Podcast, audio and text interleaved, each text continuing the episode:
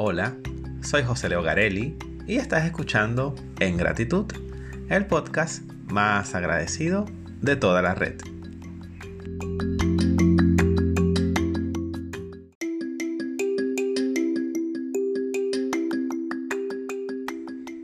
Y no puedo comenzar este primer episodio de En Gratitud de una manera distinta que no sea dando las gracias. Yo estoy sumamente feliz y por supuesto agradecido porque este proyecto finalmente está saliendo a la luz.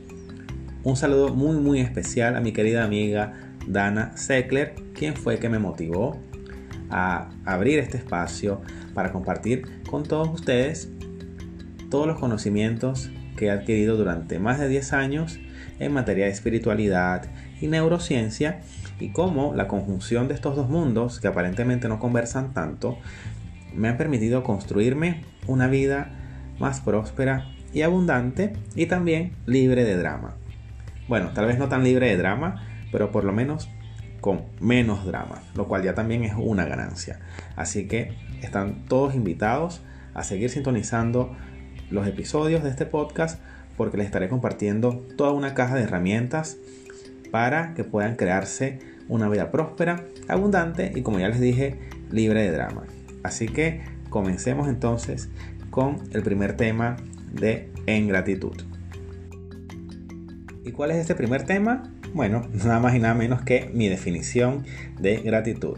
Que ojo, realmente no es mi definición, no fue escrita o acuñada, como dicen algunos, por mí, sino más bien es la definición que más me ha gustado de todas las que he leído durante tanto tiempo y con la que más me siento identificado.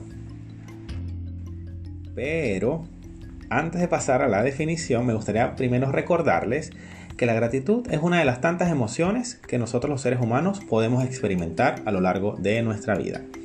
Y sobre este punto también comentarles que hasta el día de hoy pareciera que no hay mucho consenso entre si existen emociones negativas y positivas. Hay quienes dicen que sí y tienen sus argumentos y también existen quienes dicen que no y también tienen sus argumentos. Entonces, sobre este debate yo también quiero sentar mi posición, que es lo que he aprendido y lo que también a mí, me ha hecho mucho más sentido. Hace unos años atrás tuve la oportunidad de estudiar psicología positiva con Bárbara Fredrickson, quien es una de las precursoras de este llamado movimiento o rama de la psicología.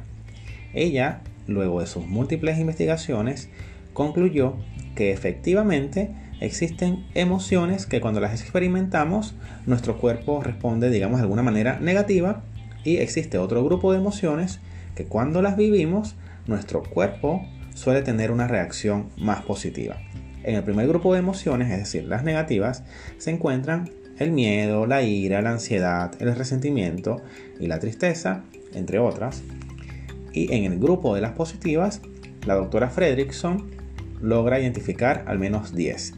Y estas son el gozo, la serenidad, el interés por el mundo, la esperanza, el orgullo, la diversión, la inspiración, el asombro, el amor y por supuesto mi favorita y la que nos tiene acá conversando, la gratitud. La doctora Fredrickson incluso en sus experimentos ella observó que cuando un individuo suele experimentar emociones negativas, el cuerpo tiende a contraerse, a encogerse incluso. Mientras que cuando una persona experimenta emociones positivas, el cuerpo tiende a expandirse y a crecer. Sin embargo, la diferenciación va más allá de lo que pasa, digamos, de una manera que se puede observar en nuestro cuerpo. Y eh, eso es justamente lo que les quiero comentar a continuación. En sus investigaciones, Bárbara Fredrickson demostró que las emociones positivas provocan un efecto que incluso puede ser excepcional, como lo es generar un cambio cognitivo muy potente. Las emociones positivas cuando las experimentamos nos vuelven más creativos y resilientes y también nos permiten desarrollar nuevas competencias, nuevas relaciones, nuevos conocimientos y también nuevos comportamientos. Así que sabiendo que la gratitud es una de las emociones positivas, entonces la pregunta es, bueno, ¿cómo la vivimos? ¿Cómo hacemos para poder recibir todos sus beneficios? La buena noticia es que nuestro cerebro hoy en día se sabe que no logra diferenciar entre la realidad y la imaginación. Así que por medio de imaginación guiada, de meditaciones, de algunos ejercicios, nosotros podemos hacerle creer a nuestro cuerpo que está experimentando una emoción positiva, entre ellas la gratitud. Así que eh, la invitación entonces es a ir creando este músculo, fortaleciéndolo, de manera de que nosotros podamos entonces ir experimentando de una manera más frecuente y constante las emociones positivas. ¿Y por qué les digo esto? Porque hoy también sabemos que nuestro cerebro, la manera en que ha venido evolucionando desde los primeros seres humanos, ha tenido un sesgo hacia lo negativo o hacia aquello que pone a nuestra vida en peligro. Es un tema que no tiene que ver con nuestro presente, si, a veces cuando nos dicen, no, es que tú eres muy negativo, es que eh, siempre estás eh, de alarmista, estás siempre viendo la mancha al sol. No tiene nada que ver con eso, no tiene nada que ver con nuestro presente, tiene que ver más con nuestros antepasados y la manera en que ellos se relacionaban con su entorno. Recuerden que en esos momentos había que estar muy a la defensiva, siempre en constante alerta, no solamente por todos los fenómenos digamos eh, naturales que podían suceder, sino también por la presencia de algunas bestias que ponían en peligro, en riesgo la vida de nuestros antepasados. Ahora sí, con todas estas aclaratorias, finalmente les voy a compartir la definición de gratitud que más me gusta y con la cual más me siento identificado. Y esta está firmada nada más y nada menos que por mi querido maestro Sri Bhagavan. Él es el fundador del movimiento de la unidad o de la oneness y se encuentra en la India. Todavía él vive junto con su esposa que se llama Ama. Ellos dos fundaron este movimiento que ahora está en manos de su hijo y de su nuera. Ellos se llaman Krishna Ji y Prita Ji. Así que Sri Bhagavan dice que la gratitud es la madre de todos los sentimientos. Es la expresión más alta de la emoción dentro de la conciencia humana. Bhagavan dice que el universo está estructurado para responder naturalmente a las necesidades y deseos de un individuo agradecido.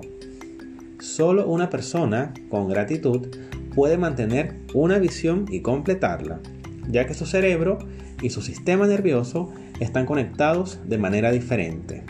Para finalizar, Bhagavan dice que una persona con gratitud descubre el amor en las relaciones y una mayor conexión con la conciencia superior. ¿Qué tal? A mí, eh, bueno, cada vez que la leo eh, me, lleno de mucha emoción porque incluso Bhagavan sitúa a la gratitud por encima de los que muchos creen que es la emoción madre o la emoción superior de más alta vibración, que es el amor o el amor incondicional. Bhagavan dice que la gratitud es la madre de todos los sentimientos y entonces desde allí parte obviamente las otras emociones positivas como el amor, bueno, lo que ya vimos eh, hace rato cuando les hablaba de las que había identificado Bárbara Fredrickson.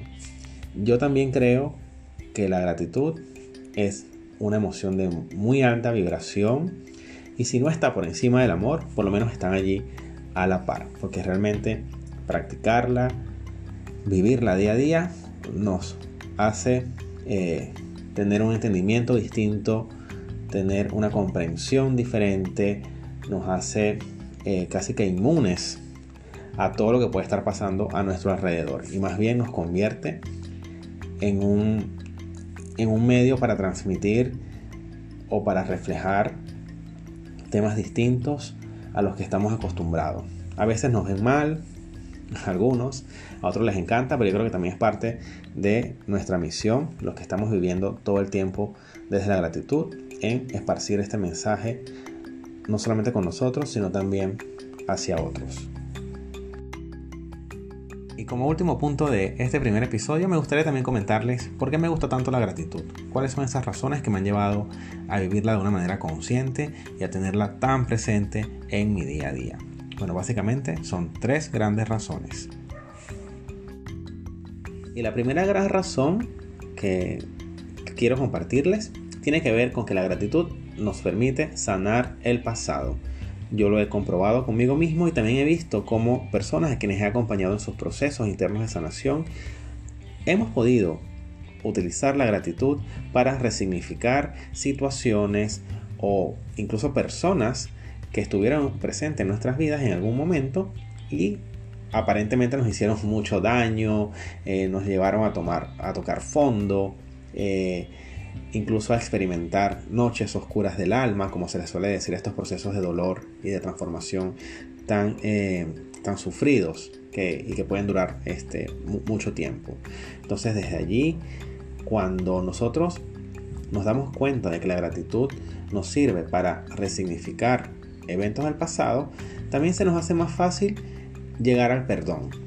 También lo, he vivido, es como que si la gratitud asfaltara esa, esa vía o construyera una autopista para llegar más rápido al perdón y finalmente así poder liberar toda esa carga que hemos venido eh, trayendo a cuestas durante quién sabe cuánto tiempo.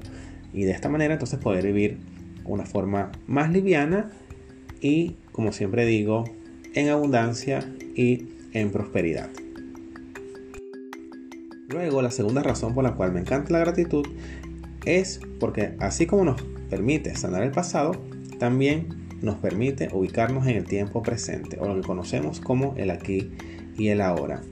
Es como repetirse un mantra que nos aísla o hace que nuestra mente se enfoque en el tiempo presente sin mirar tanto hacia atrás y tampoco ver tanto hacia el futuro que no existe. Entonces, cuando estamos meditando, estamos en un proceso interno de reflexión, al practicar la gratitud, también podemos ubicarnos en el aquí y en el ahora y en lo que ya sabemos que es este momento en el que podemos producir estos cambios importantes en nuestro cerebro.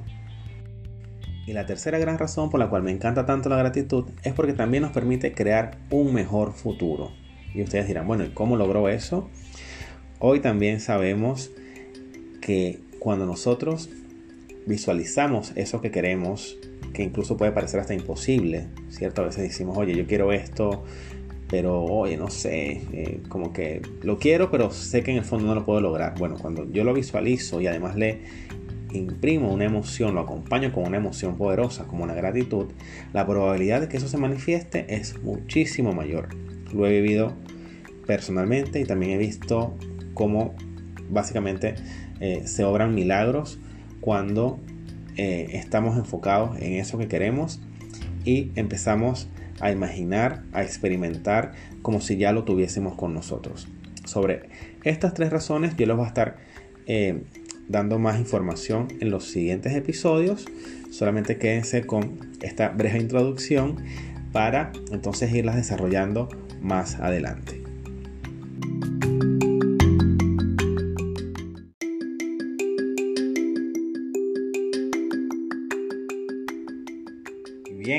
Hemos terminado este primer episodio de En Gratitud, el podcast más agradecido de toda la red. Yo soy José Leo Garelli y estoy infinitamente agradecido porque me hayas escuchado y te invito a estar en contacto, no solo en esta plataforma, sino también en mis redes sociales, Instagram y YouTube. Puedes encontrarme como José Leo Garelli y también visitar mi página web joseleogarelli.com. Muchísimas gracias y nos vemos en un próximo episodio.